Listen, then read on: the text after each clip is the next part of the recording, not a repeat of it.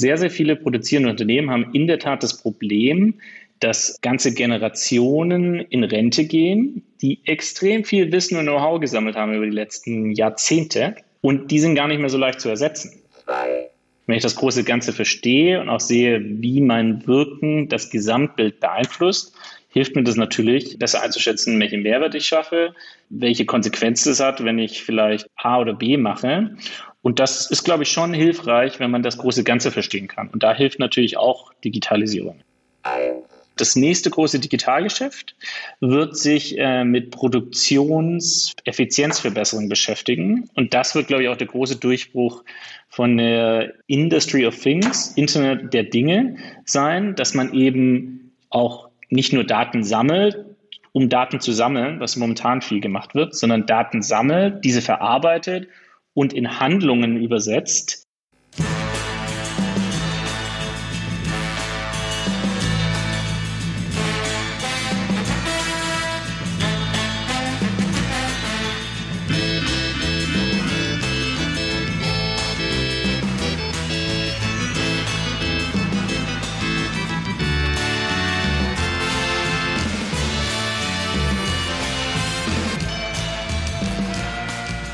Herzlich willkommen bei Digital Sense Maker. Mein Name ist Christoph Holz. In meinem Podcast ergründen wir den Sinn und Unsinn hinter der Digitalisierung. Henry Ford, das ist der Vater der Massenproduktion, der produziert für seine Kunden Autos in jeder Farbe, solange sie schwarz ist. Als vielleicht erster Unternehmer hat der Ford auf den Wirtschaftskreislauf gesetzt. Er hat seinen Mitarbeitern genug bezahlt, damit sie sich ihr Auto auch leisten konnten. Zugleich hat er damit aber die industrielle Massengesellschaft begründet. Massenkonsum von identischen Produkten funktioniert nämlich nicht, außer wenn man über Werbung in den Massenmedien den Geschmack der Individuen zum Massenkonsumenten normiert, gleichschaltet. Und diesen Vorgang, den nennen wir industrielle Revolution. Davon gibt es übrigens nur eine, alles andere ist aus meiner Sicht Unfug. Schwarz war die Farbe, die am Auto am schnellsten trocknet also jede Farbe, hauptsächlich schwarz. Der Geschmack des Konsumenten hat sich nach der Produktion zu richten. Und das hat sich geändert. Bei deutschen Autoherstellern dauert es mitunter Jahre, bis das identische Auto mit identischer Farbe und Ausstattung ein zweites Mal vom Band rollt. Vielfach wird Industrialisierung heute noch idealisiert. Streng genommen haben wir damit sie aber überwunden. Massenfertigung, Massengeschmack, das war gestern das Internet der Dinge, also Sensoren und Steuerung bis in den letzten Winkel, als Datenquelle für künstliche Intelligenz versprechen nun den nächsten Sprung für die Produktion. Und ob da was dran ist, das bespreche ich mit meinem heutigen Gast. Daniel Stavo ist Startup-Gründer, ist Autor, Preisträger, darüber reden wir noch, CEO von Körber Digital und das ist der jüngste Spross der Körber Firmenfamilie aus Hamburg. Daniel, wie verwandelt eigentlich die Digitalisierung unser Verständnis von Massenproduktion? Ja, ich glaube, die Digitalisierung äh, hat verschiedene Möglichkeiten, das Thema Massenproduktion zu adressieren.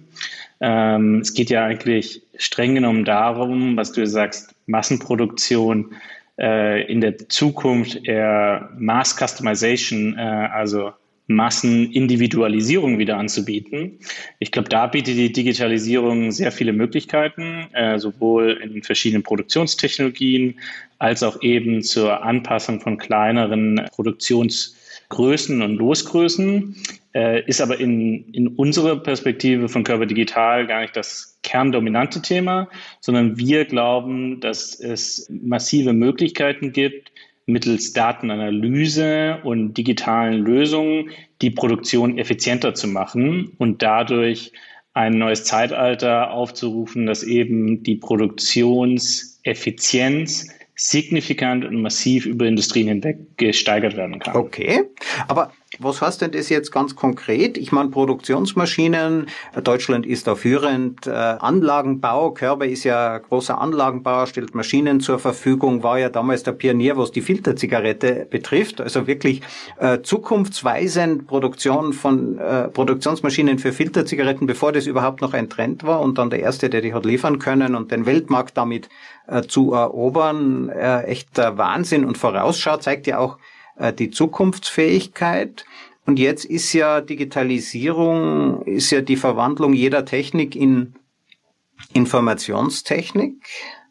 Und was bringt jetzt da künstliche Intelligenz? Also haben wir dann da äh, Roboter, die sich Witze erzählen können? Ja, also das haben wir vielleicht auch, Roboter, die sich Witze erzählen können, ist jetzt aber nicht im Kernfokus für uns äh, in unseren Aktivitäten, äh, weil wir ja immer einen, einen, Mehrwert für unsere Kunden schaffen wollen. Ich bin mir nicht ganz so sicher, äh, ob äh, produzierende Unternehmen dafür bereit sind zu zahlen, dass die Roboter mehr Spaß beim Leben haben.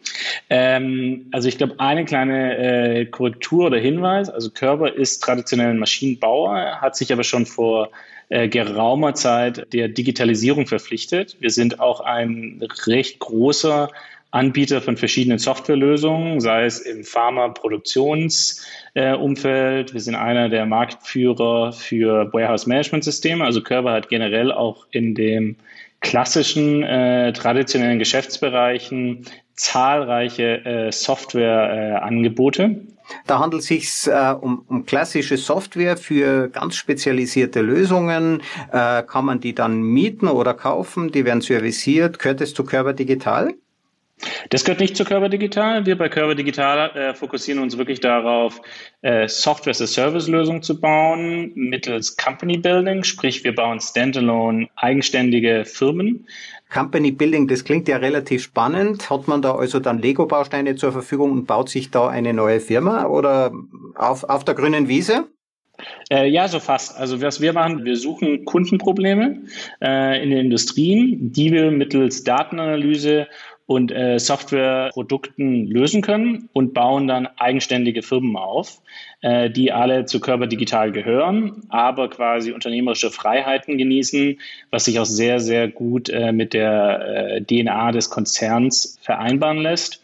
Wir haben ja als unser, unser Motto äh, Home of Entrepreneurs. Wir sind von einem Vollblutunternehmer, Herr Kurt Körber, gegründet worden. Wir haben zahlreiche unternehmerische Firmen in den Familienverbund aufgenommen und handeln sehr unternehmerisch. Und das wenden wir eben auch jetzt bei digitalen Softwareprodukten an, die wir entwickeln. Das heißt, man kann sagen, du bist wirklich in der unternehmerischen Verantwortung. Ich meine, der Kurt Körber hat ja einen Forschungspreis äh, gegründet und begründet es mit, er, er will auch das Risiko des Versuches ermutigen. Das klingt ja fast nach einer Philosophie des Scheiterns sehr, sehr früh. Ja, also ich glaube, wir, also ich habe, ich fühle mich auch als Vollblutunternehmer und äh, habe mit meinen Kollegen im Unter Unternehmen jeweils die unternehmerische Verantwortung für den Bereich, in dem wir tätig sind. Auch in Körper Digital gibt es noch viele zahlreiche andere Unternehmer. Also wir sind wirklich so eine unternehmerisch handelnde und ausgerichtete Einheit, sowohl bei Körper Digital als auch Körper als Gesamtfirma gesehen. Und wir haben ein Ansatz zu scheitern. Also scheitern ist wichtig, ist gut. Man sollte halt nur möglichst effizient und früh scheitern. Und das ist, sagen wir mal, Teil des Prozesses, wie wir entscheiden, welche Firmen und welche Lösungen wir mit eigenständigen Firmen entwickeln wollen. Äh, kannst du ganz kurz erklären, was heißt so früh wie möglich scheitern? Wir versuchen so früh wie möglich herauszufinden, ob das Problem, das wir lösen, überhaupt relevant ist. Relevant ist ein Problem, wenn es einen signifikanten Mehrwert für den Kunden bringt und der dafür bereit wäre, etwas zu bezahlen. Wo wir eine recht einfache Denke haben, wir müssen einen signifikanten Mehrwert für Kunden schaffen. Und wenn der Mehrwert groß genug ist, ist der Kunde auch bereit, etwas zu bezahlen. Die Lösung muss technisch darstellbar sein.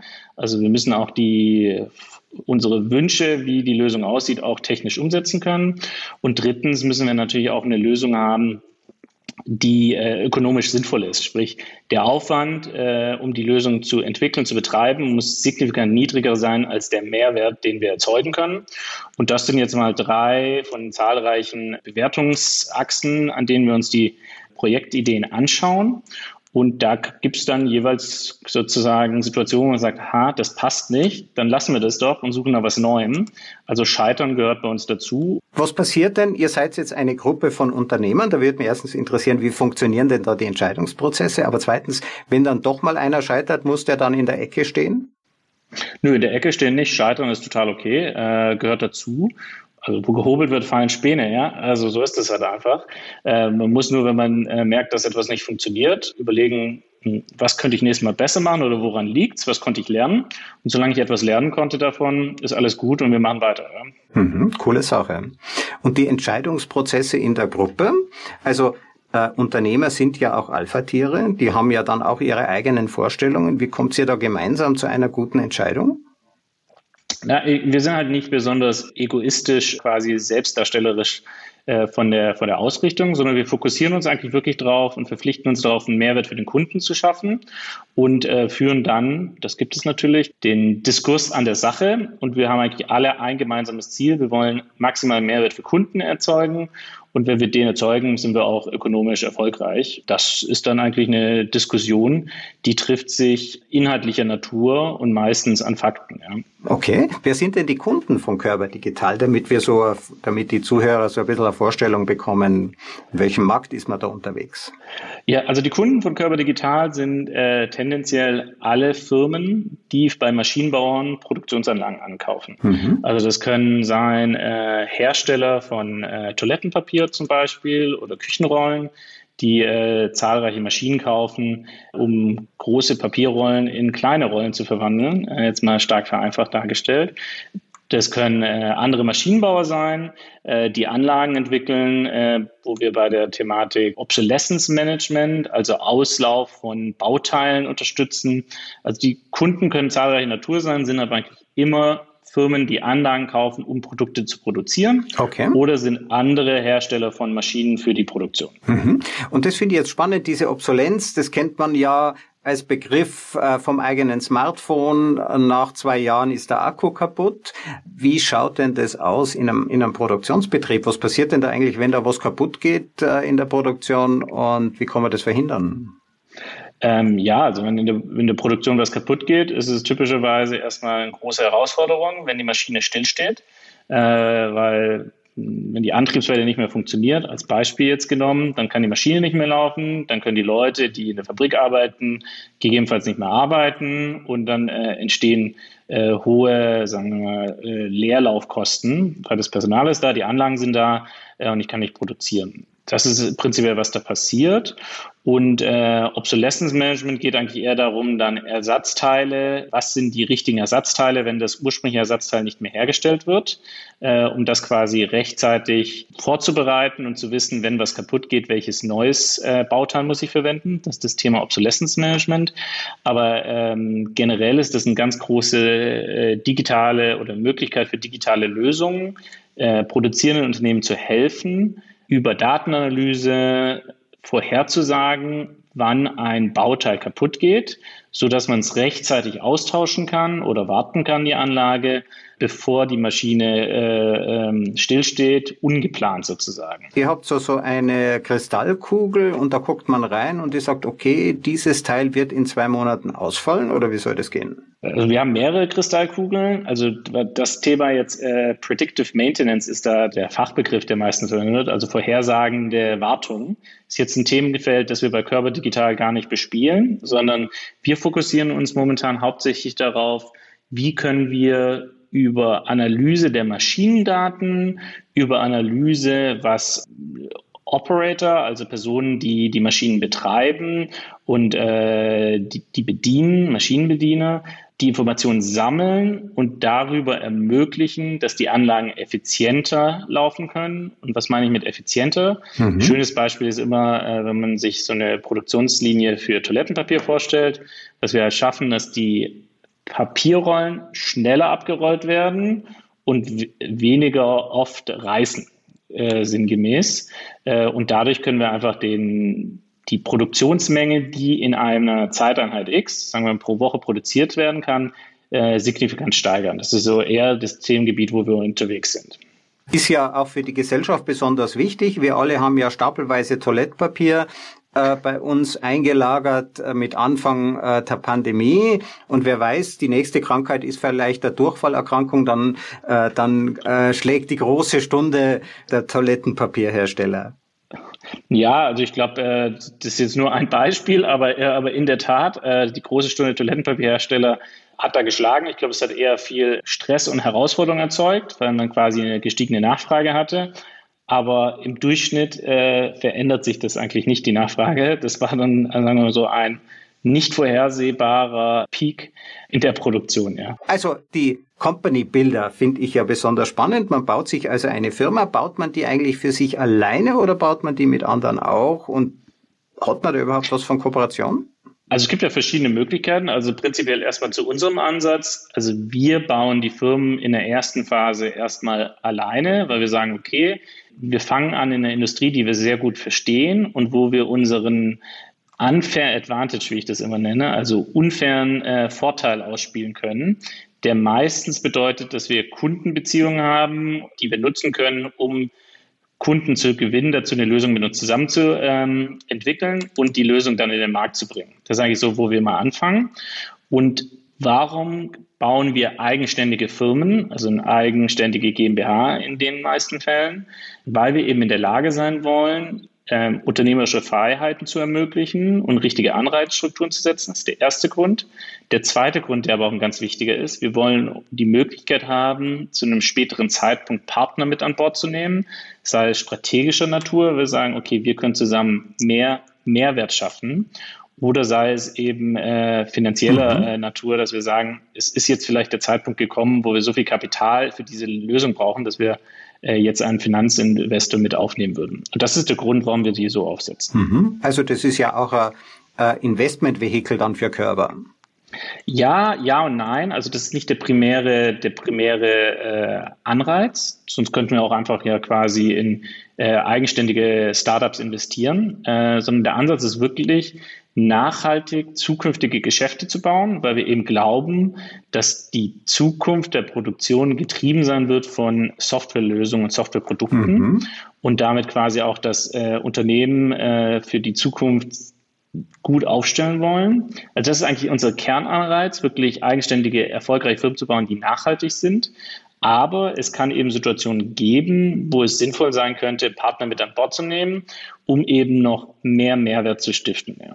Dafür, für diese Companies gibt's ja äh, dann auch Preise, oder? Für diese Ideen. Ähm, ja, also ich glaube, wir haben einen ganz guten Track Record inzwischen. Also wir, wir haben so die letzten paar Wochen war so Award Week, ja, drei gute und äh, renommierte Preise dafür bekommen für das Gesamtkonstrukt, dass wir eben datengetriebene Softwareprodukte bauen zum Thema Produktionseffizienz. Also wir sind beispielsweise ausgezeichnet worden als Smart Manufacturing Company of the Year und haben auch noch andere Awards bekommen, die aber alle auf dieses Gesamtkonstrukt eingehen und sagen, ja, sehr, sehr äh, imposant, wie wir mittels Datenanalyse Lösungen bauen können, die Produktions, produzierende Unternehmen effizienter machen können. Und andererseits ähm, wurden wir dafür ausgezeichnet für den Ansatz, den wir gewählt haben, der eben äh, eher an einem Venture Capital Funded Startup Modell dran ist, aber eben noch die Vorteile nutzt, die man als etabliertes Unternehmen hat. Mhm. Also man greift dann auf die Ressourcen äh, der Mutter zurück und, und auf das Know-how und auf die äh, Kompetenzträger und hat trotzdem die Agilität des Unternehmertums. Genau, das ist so Best of Both Worlds, das wird sehr oft gesagt, haben die meisten bis jetzt, glaube ich, noch nicht unter Beweis stellen können und mit, äh, mit dem Ansatz, wie wir ihn jetzt gewählt haben, haben wir, glaube ich, wirklich da einen äh, Best of Both Worlds Ansatz geschaffen, der einerseits die Stärken der ganzen Familie äh, äh, nutzt, Kundenzugang, Expertise, Standorte, um global äh, Lösungen ausrollen zu können, die Thematik. Und andererseits eben äh, ermöglicht, attraktiv genug zu sein für unternehmerische Mitarbeiter, die quasi wie ein ein Vollblutunternehmer handeln können und äh, genug Freiheiten bietet, ähm, die notwendig sind, um eben agil und schnell sein zu können. Okay. Also ich habe die unternehmerische Freiheit, habe ich auch das unternehmerische Risiko und habe ich dann auch den unternehmerischen Gewinn, wenn ich die richtigen Entscheidungen getroffen habe, oder bleibt es dann alles bei Körper? Ähm, also das unternehmerische Risiko habe ich begrenzt, weil kein privates Geld investiert wird in der Hinsicht, sondern Leute haben normale klassische Arbeitsverträge. Unternehmerischen Gewinn, ja. Also die Leute sind signifikant am Erfolg beteiligt. Auch nicht zu dem maximalen Extent, wie wenn es meine eigene Firma wäre und ich das volle unternehmerische Risiko trage. Aber es ist eigentlich eher so ausgestaltet, unternehmerisches Upside signifikant. Also ich kann deutlich mehr verdienen, äh, wie wenn ich ein ganz normaler Angestellter wäre, ohne das volle äh, unternehmerische Downside zu haben. Also da haben wir auch so einen Ansatz gefunden, Best of Both Worlds, der ähm, auch die richtigen äh, Talente anzieht. Also man kann ja dann auch mal ausprobieren und äh, später vielleicht nochmal die eigene Firma gründen oder nochmal eine Company bilden bei Körber. Also äh, da hat man äh, flexible Wahlmöglichkeit. Genau, obwohl wir eigentlich eher so strukturiert sind, dass wir für unsere Ventures äh, Leute suchen, die schon mal erfolgreich unternehmerisch unterwegs waren, jetzt eher sagen, okay, ich weiß, wie das funktioniert, äh, weiß aber auch zu schätzen, dass gewisse Sachen eben vielleicht weniger schwierig sind, äh, wenn ich eine große Familie um mich rum habe. Das ist eher so was, wir suchen im Management-Team unserer Ventures. Hingegen natürlich gerade für die sonstigen Mitarbeiter, das ist eine optimale Möglichkeit, unternehmerische Erfahrung zu sammeln, so wie bei einem Startup, aber auch dort, sagen wir mal, in einem äh, bisschen geregelteren Rahmen, wie wenn es jetzt äh, ein Startup auf der Straße ist mit zehn Mitarbeitern. Auch das unternehmerische Risiko muss man sich leisten können und wenn sich die Firma an meinem Risiko etwas beteiligt, dann beteilige ich die Firma natürlich auch an meinem Erfolg. Das klingt eigentlich nach einer ganz fairen Lösung. Genau. Ja. Schön zusammengefasst. Kannst du äh, Beispiel nennen für so eine Company, die da entstanden ist? Sehr gerne. Wir haben eine Firma, ähm, die bis jetzt, äh, sagen wir mal, die bekannteste ist. Die nennt sich Factory Pal. Factory für Fabrik, Pal für äh, Freund, ja, die sich eben damit beschäftigt, wie kann ich über Datenanalyse aus Produktionsmaschinen in der Toilettenpapier- oder Küchenrollenproduktion Hinweise geben an die Maschinenbediener, wie ich die Maschine optimal für dieses Produkt zu dem jetzigen Zeitpunkt einstellen muss, um einen signifikant höheren Output, Ertrag aus der Maschine zu erhalten. Und da können wir mit der Lösung bis 25 Prozent äh, Effizienzsteigerung erzeugen, was natürlich äh, dominant ist. Ja, das ist wirklich auch in der Industrie ähm, nicht bekannt. Äh, es ist wirklich eine signifikante Steigerung. Also ein Viertel ist, glaube ich, in jeder Industrie eine signifikante Steigerung, aber in der Industrie ist das noch wirklich äh, äh, sehr, sehr, sehr attraktiv. Mhm. Okay, gibt es noch ein weiteres Beispiel? Äh, wir haben noch zwei weitere Themen, die sind aber noch im Stealth-Modus. Das andere wird sich eher im, im Pharmaumfeld betätigen. Äh, Stichwort Visual Inspection, so viel kann ich schon mal dazu sagen. Also Bilderkennung geht dann nicht, auch sind ja auch Daten, aber eben keine Maschinendaten, geht eher um um Bilddaten. Und das dritte Thema, das noch in den Kinderschuhen, äh, das wird dann eher äh, sich äh, damit beschäftigen, wie kann ich Menschen äh, dazu, äh, die in den diversen produzierenden Unternehmen unterwegs sind und teilweise auch äh, manuelle Tätigkeiten ausüben, incentivieren und dazu bringen, mehr Spaß bei der Arbeit zu haben und gleichzeitig noch mehr Ergebnis äh, zu erzeugen. Mhm. Der Oberbegriff von dem, was ihr macht, ist ja Smart Manufacturing. Das kann man so sagen, oder? Äh, ist Smart Manufacturing, obwohl wir, glaube ich, eine bisschen besondere Ausgestaltung haben, dass wir eben sehr userzentriert sind. Also wir versuchen einerseits zu überlegen, wie kann ich den Benutzer, was im meisten Fall der Maschinenbediener ist oder jemand, der für die Produktionsanlagen zuständig ist, ermöglichen, effizienter und besser zu sein. Also wir fokussieren uns nicht darauf, Menschen zu ersetzen oder abzuschaffen, sondern wirklich, wir glauben daran, äh, zu helfen, zu unterstützen, wie der wie, wie Menschen effizienter und effektiver sein können. Das ist vielleicht noch so ein bisschen besondere Ausgestaltung. Sehr oft wird es bei Smart Manufacturing, denkt man nur an den Robotern. Mhm. Äh, und ich versuche alles an Roboter zu übergeben. Und die zweite Ausgestaltung, was für uns noch ein bisschen besonders ist in so einem Konstrukt, ist, dass wir eben Smart Manufacturing, aber maschinenagnostisch machen. Also wir fokussieren uns nicht darauf, wie können wir Anlagen von unseren äh, Schwestern effizienter machen, sondern wir fokussieren uns darauf, wie können wir Anlagen in einer Anwendung effizienter machen. Was auch bedeutet, dass zum Beispiel diese Lösung, die ich jetzt beschrieben hatte, Factory Pal, nicht nur mit Anlagen aus dem Körper-Familienverbund äh, verwendet wird, sondern eben auch mit Wettbewerbsanlagen. Und das sind vielleicht so zwei Sachen, die stimmt total mit Smart Manufacturing, sind aber ein bisschen besonders. Also wenn wir jetzt über die Anwender dieser Maschinen sprechen, etwas satirisch formuliert, kann man ja sagen, die Fabrik der Zukunft hat zwei Mitarbeiter, einen Menschen und einen Hund. Der Hund soll den Menschen davon abhalten, was anzufassen.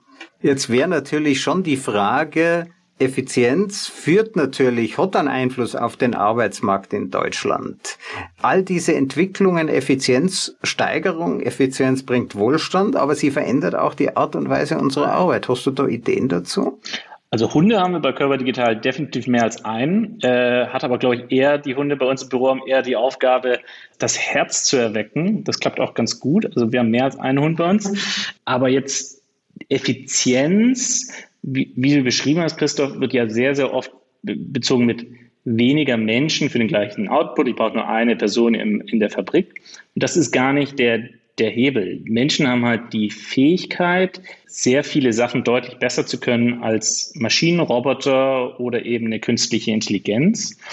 Und wir sehen eher, dass mit unseren Lösungen, auch wenn die äh, breite Anwendung finden werden, wir ein Problem lösen können. Du hast es ja beschrieben, der Arbeitsmarkt. Ähm, sehr, sehr viele produzierende Unternehmen haben in der Tat das Problem, dass ganze Generationen in Rente gehen, die extrem viel Wissen und Know-how gesammelt haben über die letzten Jahrzehnte. Und die sind gar nicht mehr so leicht zu ersetzen. Äh, weil wenn neue Leute kommen, die haben das, das Wissen gar nicht mehr, die sind sagen wir, Digital Natives, ja, die sind gewohnt, dass sie das gesagt bekommen, die Analyse haben, was man machen muss, was in der Produktion heutzutage in vielen Industrien gar nicht der Fall ist. Es ist sehr viel Erfahrung, äh, Know-how, Gefühl. Und dort helfen wir eben mit unseren Lösungen, dieses Wissen, das vorhanden ist, ähm, zu übertragen an die nächste Generation und so eben verhindern, Unternehmen nicht mehr in der Lage sind, äh, die Maschinen effizient zu betreiben. Also bei uns ist in unserer Perspektive gar nicht das der Hebel. Ja. Verstehe ich gut. Also die Digitalisierung zerstört eben keine Arbeitsplätze, sondern sie lindert den Fachkräftemangel, wo es halt nur gerade geht, weil es oft gehen ganze Generationen von Facharbeitern äh, in Pension und es gibt oft gar niemanden mehr, der dann Lust hat, noch diese Arbeit zu machen. Es gehen ganze Generationen, äh, eine ganze Generation von Lastwagenfahrern geht jetzt in Pension. Wir können nur hoffen, dass die autonomen Fahrzeuge rechtzeitig auf den Markt kommen, um diesen Fachkräftemangel einigermaßen abzufedern. Genau, da, da helfen wir eben und wir helfen eben auch noch, die die Arbeit, sagen wir mal, auch sinnstiftender zu gestalten und einfacher zu gestalten für die Mitarbeiter in den verschiedenen produzierenden Unternehmen. Sprich, äh, Hinweise zu geben, wie kann ich jetzt ein Problem lösen, Hinweise zu geben, wie, wer kann mir helfen im Unternehmen, wer hat das Wissen, Stichwort Kollaboration auf, dem, auf der Produktionsfläche und solche Themen. Und deswegen fokussieren wir uns eben sehr, sehr stark eben auf den Faktor Mensch, im Zusammenspiel mit äh, produzierenden Anlagen. Die industrielle Produktion, Karl Marx hat es Entfremdung genannt, zerlegt ja die Schritte, oder? Also niemand mehr hat den kompletten Überblick über das, was er erledigt. Am Schluss verliert man den Spaß an der Arbeit. Der Gehalt äh, ist eigentlich das Schmerzensgeld für die Entfremdung, weil man am Schluss kein Ergebnis mehr sieht. Ja, man hat ein kleines Schräubchen irgendwo montiert. Wenn du jetzt von Sinnstiftung sprichst, Sinnstiftung ist ja ein bisschen das Gegenteil von Entfremdung. Was meinst du mit Sinnstiftung? Naja, also ich glaube, die meisten Menschen sind eigentlich davon getrieben, etwas zu erzeugen, voranzubringen, ein Ergebnis zu sehen. Und das ist ja, glaube ich, worauf du äh, dich beziehst. Wenn ich natürlich nur irgendwie das Gewinde in eine Schraube äh, reinmache, dann sehe ich am Ende gar nicht das ganze Produkt. Ich weiß auch gar nicht, wie das zusammenhängt und zusammenspielt. Und zum Beispiel andere Lösungen, die wir anbieten, beschäftigt sich eben damit, zu zeigen, wie ist denn überhaupt die Leistung einer kompletten Produktionslinie gewesen? Was kam da jetzt raus? Wie viele Produkte? Und welchen Anteil habe ich da beigetragen und welchen Anteil haben die anderen Schichten dazu beigetragen? Das ist jetzt zum Beispiel so ein Faktor, wo ich sage, wenn ich das große Ganze verstehe und auch sehe, wie mein Wirken das Gesamtbild beeinflusst, hilft mir das natürlich, besser einzuschätzen, welchen Mehrwert ich schaffe, welche, welche Konsequenzen es hat, wenn ich vielleicht A oder B mache. Und das ist, glaube ich, schon hilfreich, wenn man das große Ganze verstehen kann. Und da hilft natürlich auch Digitalisierung. Also wir haben eben komplexe Produkte, die man nicht mehr übersehen kann, aber diese Darstellung ermöglicht mir zumindest zu verstehen, was war mein Beitrag. Dann habe ich wieder Spaß an der Arbeit ähm, und dann ist das auch äh, ein, ein Rückgang der Entfremdung. Ja, spannend. Genau. Jetzt reden wir noch über die internationalen Märkte und wie da Deutschland dasteht. Also, ich meine, Elon Musk hat Großes geleistet oder leistet gerade Großes für Deutschland. Das bekommen wir mit. Er sorgt ja gerade dafür, dass auch in Zukunft Autos in Deutschland hergestellt werden. Der Schalthebel unter dem Lenkrad, der stammt ja von einer Kooperation mit Mercedes. Ich weiß nicht, ob du das äh, noch weißt. Mercedes hat sich dann zurückgeblieben. Der Schalthebel ist geblieben und dieser Schalthebel wird uns noch lange daran erinnern, dass es in Deutschland mal eigene Autobauer gegeben hat. Ja, also ich glaube, das, das wird, glaube ich, nicht nur der Schalthebel sein. Ja, ich glaube, es gibt ich, in meiner, in meiner persönlichen Meinung, ist meine ganz persönliche Meinung, auch einen Grund, warum Elon Musk eine Automobilfabrik in Deutschland baut, äh, weil die deutsche Industrie, die hat das, glaube ich, wirklich perfektioniert, wie man hochqualitative Autos in Serie, äh, individuelle Serie, ja, ist ja eigentlich individuelle Massenfertigung in einem Auto, äh, produzieren kann und dass man da eben Menschen dafür braucht, die sehr viel Erfahrung und Wissen haben. Und da gibt es halt relativ viele äh, hier in dem deutschen Kulturraum, getrieben durch die vielen Automobilhersteller. Also ich sehe da, da glaube ich, nicht so schwarz. Ja, ich glaube auch, dass es noch in zehn Jahren in Deutschland Autos gibt und die Autos gebaut werden und nicht nur im Berliner Umland. Aber ja, ich glaube, die Automobilbauer sind da schon ein bisschen äh, nervös geworden, dass sie vielleicht zukünftig auch das Thema Software anders angehen müssen und äh, Software äh, auch eine andere Art und Weise der Zusammenarbeit und Entwicklung bedarf, als es vielleicht bei äh, klassischen ingenieursgetriebenen Ausrichtungen von der Hardwareentwicklung quasi des Autos gilt. Ja. Genau. Also der Tesla ist ja eigentlich kein Auto, das ist ein Transportroboter auf vier Rädern. Zuerst kommt die Software und dann ist das Gehäuse drum gebaut worden. Die deutschen Maschinenbauer machen natürlich zuerst den Motor, dann das Gehäuse und dann packt man nochmal 70 verschiedene Softwaresysteme rein. Ja, das ist ja der große Wettbewerbsvorteil vom Elon Musk. Äh, dass er das alles auf einen Chip hat. 2014 war ich in Fremont in seinem Werk. Ja, es ist extrem laut dort. Mittendrin stehen die Schreibtische. Ja, also der Elon Musk arbeitet dort direkt im Werk. Und die zweitwichtigste Sprache ist Deutsch. Es wird dort sehr viel Deutsch gesprochen, denn ohne deutsche Ingenieure bekommt er keinen Reifen auf die Straße. Aber ja. er steht natürlich auch für den Machtwechsel. Ja, also die Software kommt jetzt zuerst und danach kommt die Technik und ich habe mal einen Vortrag bei BMW gehalten und ich habe gefragt, wie ist die Stimmung bei euch? Und die haben dann gesagt, ja, bei uns ist die Stimmung nicht so schlecht wie bei Volkswagen und wie bei Mercedes. Also dort finden jetzt Abschiedsfeiern statt vor den Bildschirmen, wo man sich vom Verbrennungsmotor verabschiedet. Und das ist natürlich relativ hart, denn das hätte man eigentlich vor zehn Jahren auch schon wissen können, aber man hat es halt nicht geglaubt. Ja, also ich glaube, der Bezug, also zum Automotive-Industrie kann ich gar nicht so viel im Detail sagen, aber ich glaube, die, äh, man kann da eine Analogie, glaube ich, ziehen zum, äh, zum Maschinenbau und zum Anlagenbau, dass man halt sagen kann, die Hersteller und die Entwickler dieser Anlagen fokussieren sich eben sehr, sehr stark drauf, historisch bedingt, wie kann ich durch noch raffinierteres Engineering, durch noch genaueres Arbeiten Maschinen bauen, die noch schneller Produkte produzieren können. Äh, das ist stark vereinfacht, aber und was man sieht, auch historisch bedingt, die Anlagen haben quasi immer eine höhere Höchstgeschwindigkeit, äh, die sie erreichen können an Produkten pro Zeiteinheit, die erzeugt werden können. Aber was man auch beobachten kann, dass die, also die Gesamtmaschineneffizienz, äh, Stichwort OEE e ist da, ähm, wie das meistens gemessen wird, nicht wirklich steigt. Sprich, die Maschinen werden theoretisch immer schneller und schneller. Ich komme aber trotzdem nicht näher ran an die Höchstgeschwindigkeit, die die Maschinen fahren können. Und da sieht man eben auch, dass ähm, das Engineering eben nicht äh, dazu führt, dass man gesamthaft äh, eine höhere Produktionseffizienz hat, sondern dass man da irgendwie Grenzen gesetzt sind. Und deswegen glauben wir, dass da eben ein Wechsel kommt und der ganz wichtig ist, auch einzuleiten, äh, zu sagen, es geht eher darum, um die Software, wie ich diese Anlagen bediene, welche Parameter ich dort einstelle, wie ich die Kollaboration äh, Maschinenbediener mit Maschine steuern, unterstützen kann um eben dadurch deutlich höhere Effizienzen zu erzeugen. Und deswegen ist da, eine, glaube ich, eine ganz gute Parallele, dass, glaube ich, Software ähm, der Treiber der Effizienzsteigerung sein wird in der Zukunft und eben nicht mehr äh, nur Engineering. Habe ich das jetzt richtig verstanden? Die einzelnen Produktionsmaschinen könnten schneller laufen, aber der Gesamtprozess kommt nicht hinterher. Es gibt sozusagen Staus und Beschleunigungen dazwischen und die kann man optimieren. Das sind, glaube ich, zwei Themen. Also das gibt es, glaube ich, auch, dass die Gesamtlinie nicht optimiert ist.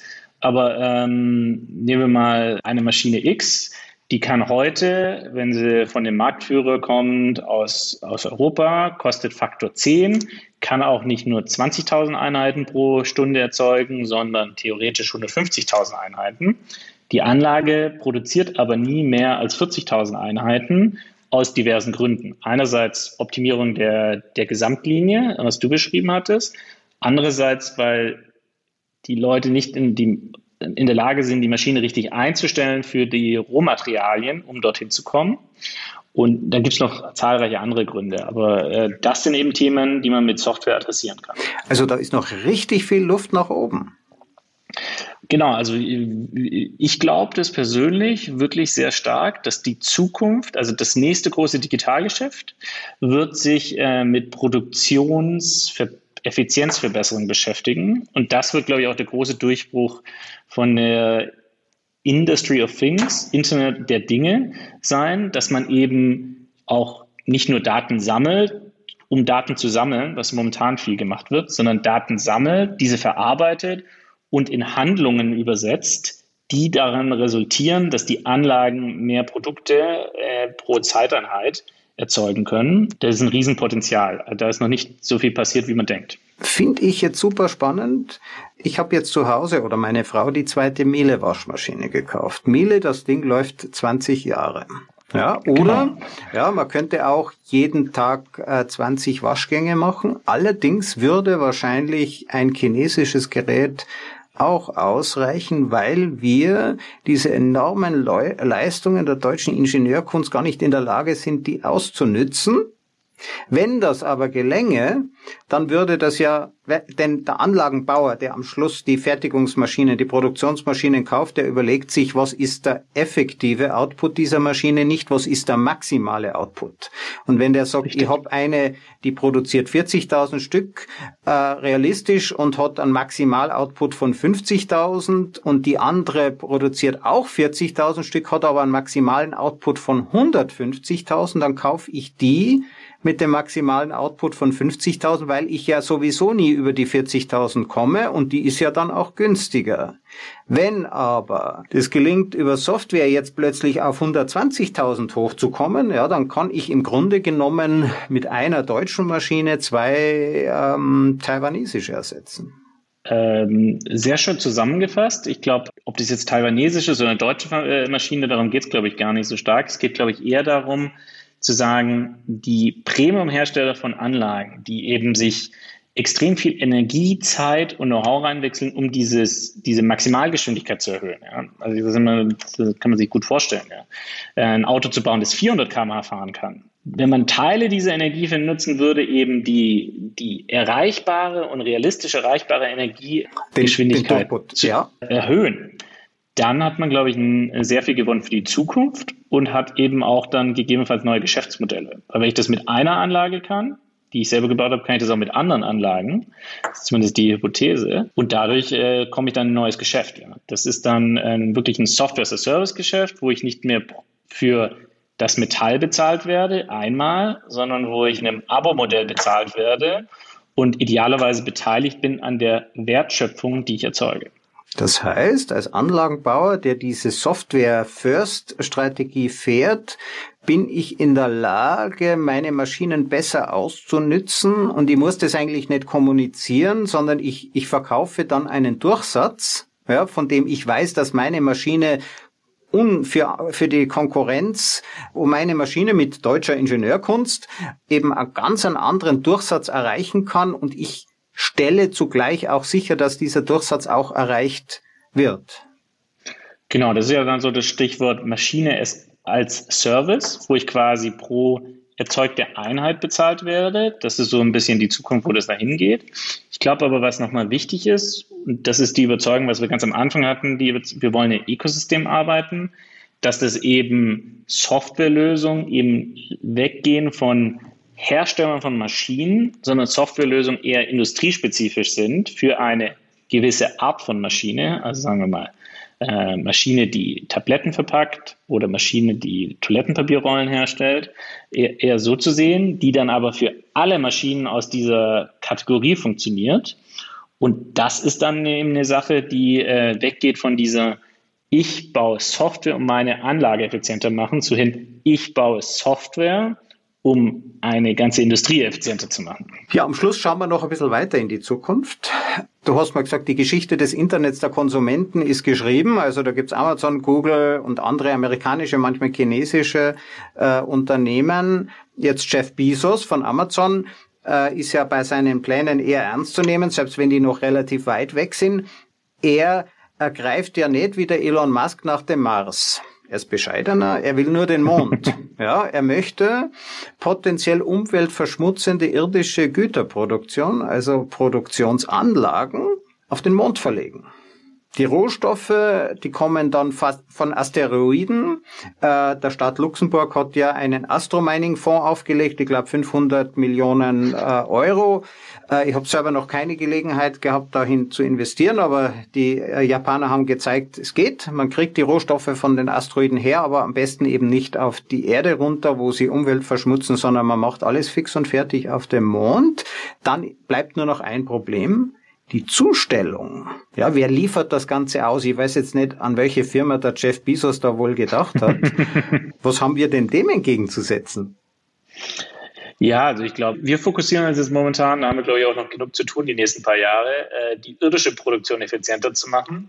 Aber unsere Lösung ist natürlich auch super interessant für dieses Szenario, weil ich möchte natürlich, wenn ich dann aufwendig Menschen und Anlagen ja, auf den Mund stellen müsste oder werde, ähm, möchte ich natürlich, dass die wirklich auf maximaler Effizienz laufen, dass ich nicht so viele Anlagen hochbringen muss. Und da sind dann unsere Lösungen äh, bestimmt auch eine gute Möglichkeit, sich zu steigern. Und wenn Jeff Bezos Interesse hat, machen wir bestimmt auch gerne jetzt schon ein gemeinsames Projekt, wie wir denn unsere Softwaretechnologie denn auch auf dem Mond anwenden können. Also wenn Jeff Bezos ja. sich bei dir meldet, Christoph, sag Bescheid. Ja. ja. ja, also er kriegt dann Termin bei dir, das ist doch schon mal ein guter Anfang. Genau, das machen wir auf jeden Fall. Kommt sowieso alle zwei Tage irgendwie bei mir vorbei, ja. Oder einer seiner Mitarbeiter, ja. ja, Daniel Stabo, vielen herzlichen Dank, war sehr spannend. Also mal wirklich zu verstehen hinter die Kulissen, äh, das Smart, Production zu gucken und sich wirklich eine Art von Software-First-Ansatz und mal zu verstehen, worin liegt eigentlich der Vorteil äh, unterschiedlicher Maschinen, das Zusammenspiel dieser verschiedenen Geräte, wo sind hier noch die Optimierungspotenziale und was bedeutet es für den Arbeitsmarkt eben das Wissen zu konservieren, damit es nicht verloren geht äh, und nicht äh, Arbeitsplätze äh, Menschen freizusetzen, sondern die, die in Pension gehen, irgendwie äh, zu ersetzen, damit eben die Produktion überhaupt noch aufrechterhalten werden kann. Vielen herzlichen Dank. Das ist Digital Sense Maker, der Podcast äh, zum Sinn und Unsinn hinter der Digitalisierung. Und ich finde, mit äh, Nina Ruge kann ich heute mal sagen, alles wird gut. Super, ich danke dir, Christoph. Danke, dass du mich da hattest. Gern.